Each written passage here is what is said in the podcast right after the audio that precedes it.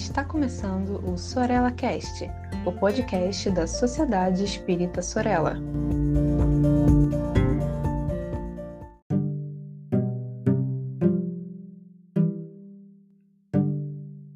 Olá, minhas amigas, meus amigos, como vocês estão?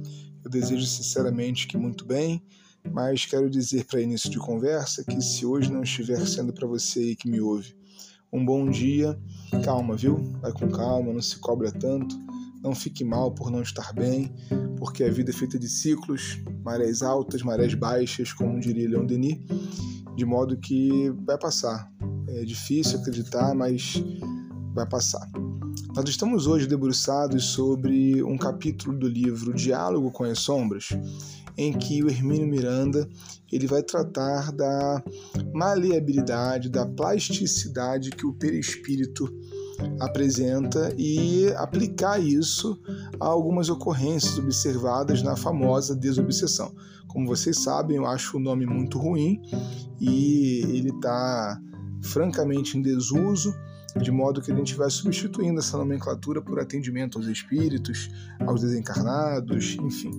Mas o fato é que nessa reunião de diálogo fraterno, nós vemos muitas vezes determinadas formas de apresentação de certos tipos psíquicos que são realmente até monstruosos muitas vezes. Ele cita, por exemplo, no capítulo as chamadas zoantropias, né? que são aquelas mutilações é, em que o espírito se vê numa condição de animal e algumas sensações são realmente tão reais e tão profundas que traz uma série de dores. Tecnicamente, a gente não vai se vincular muito a isso nesse momento, a gente entende que o perispírito ele é um, um veículo das emoções do espírito. Na verdade, ele está ali entre corpo e alma e ele transmite tanto as ações que o espírito deseja implementar no corpo, quanto ele também vai fazer o caminho contrário, ou seja, na direção do espírito levar aquilo que o corpo impressiona, né? Então, esse agente, esse modulador é, de toda a construção humana que nós conhecemos em corpos físicos como os nossos, é, ele é muito flexível, é muito maleável, de maneira que vai é, mantendo em si, vai acumulando em si, é a melhor palavra, tudo aquilo que a gente pensa, realiza, sente, age no mundo interno e também no mundo exterior.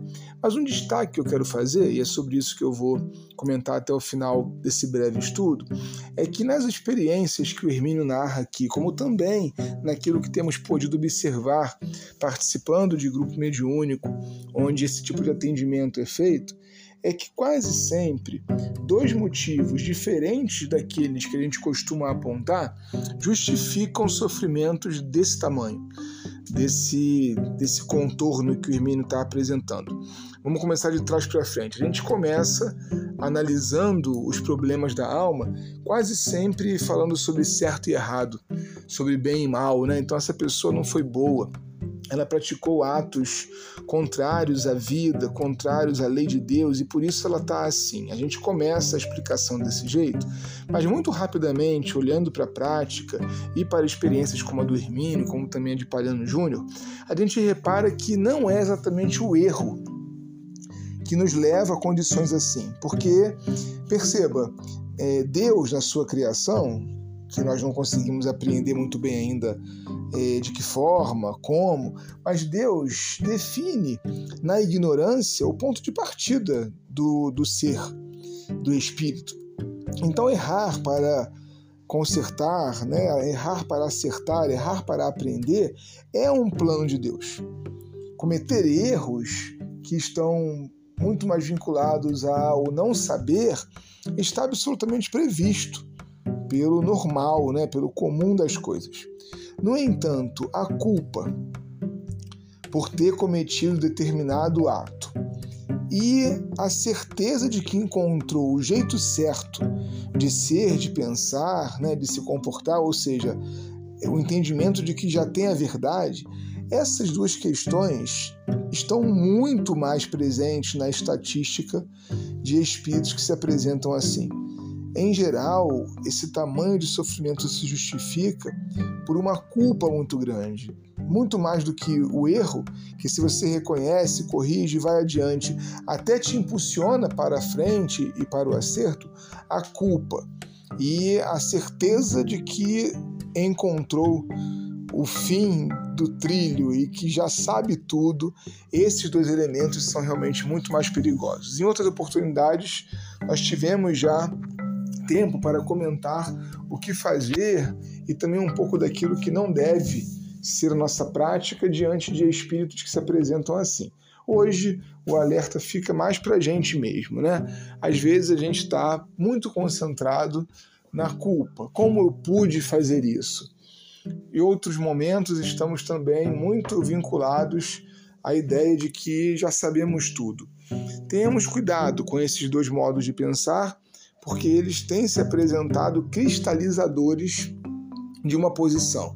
E quando a gente se cristaliza numa coisa só, quando a gente se ingessa naquele ângulo, a gente deixa de enxergar as oportunidades que o próprio crescimento, que o próprio desenvolvimento do ser nos apresenta. Vou ficar por aqui, quero deixar um forte abraço para você que me ouviu e até um próximo episódio dessa nossa série Mediunidade com Palhano e Hermínio.